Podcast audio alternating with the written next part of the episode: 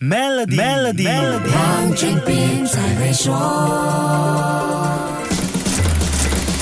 你好，我是黄俊斌。几乎每一个白领行业现在都面对革新智能科技的冲击，越是吃脑的行业，面对的挑战就越大。好莱坞当前就站在了风口浪尖上，Barbenheimer 现象可以说是好莱坞创意人应对危机的最好示范。或许也是解决影视业当前困局的一个突破口，也可以是全世界各行业值得参考的案例。这两部电影营造了一种必须进入影院才能够真正感受电影张力，而且还是要跟朋友一起进入电影院看才有意思的强烈欲求，成功的吸引了观众回流影院，也扳回了流媒体吸引观众留在家里看戏的局面。这两部电影也打破了贴牌就有票房的定律，票房完胜知名系列电。影像《Fast and Furious》、《Spider-Man》、《Indiana Jones》、《Mission Impossible》等等，两位大导演的作品向制片公司发出强烈信号。流媒体是影视作品现在的重要窗口，但绝对不是唯一窗口。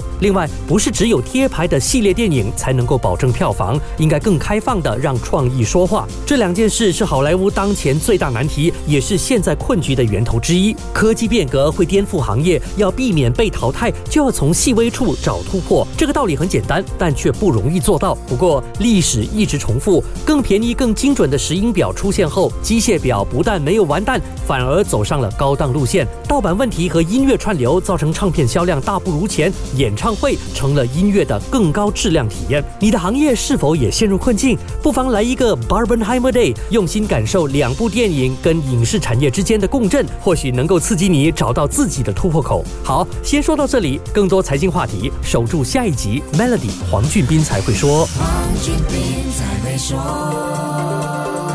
使用 Maybank to You Bits 为员工和供应商进行付款，即可赢取 Toyota Hilux。详情浏览 Maybank dot my slash SME Rewards 附条规。